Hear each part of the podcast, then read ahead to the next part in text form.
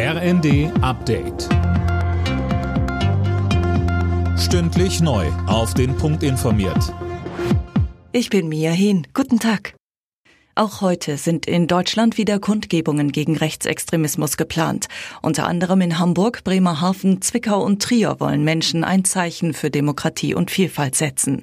Gestern waren deutschlandweit Zehntausende auf den Straßen. Allein in Düsseldorf kamen laut Polizei rund 100.000 Menschen zusammen. Bei einer Demonstration in Osnabrück hat Verteidigungsminister Pistorius vor rund 25.000 Menschen vor der AfD gewarnt. Die Partei wolle zurück in die dunklen Zeiten des Rassenwahns und des Unrechts, sagte Pistorius. In Thüringen könnte die AfD heute das bundesweit zweite Landratsamt erobern. Im Saale-Orla-Kreis stimmen die Wahlberechtigten heute in einer Stichwahl darüber ab, ob AfD-Kandidat Trum oder CDU-Mann Herrgott neuer Landrat wird.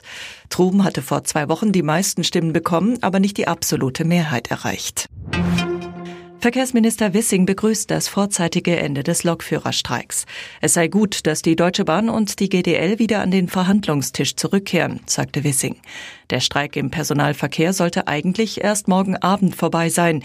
Jetzt endet er schon in der kommenden Nacht. DB-Sprecherin Anja Brücker. In den kommenden fünf Wochen werden wir verhandeln, aber unter Ausschluss der Öffentlichkeit. Und bis zum 3. März gilt eine Friedenspflicht. Das heißt keine weiteren Streiks. Das ist eine sehr gute Nachricht für all diejenigen, die mit uns unterwegs sein wollen und die planen möchten.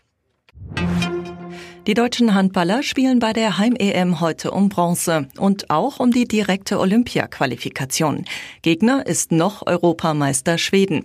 Anwurf in Köln ist um 15 Uhr. Anschließend spielen Weltmeister Dänemark und Frankreich um Gold. Alle Nachrichten auf rnd.de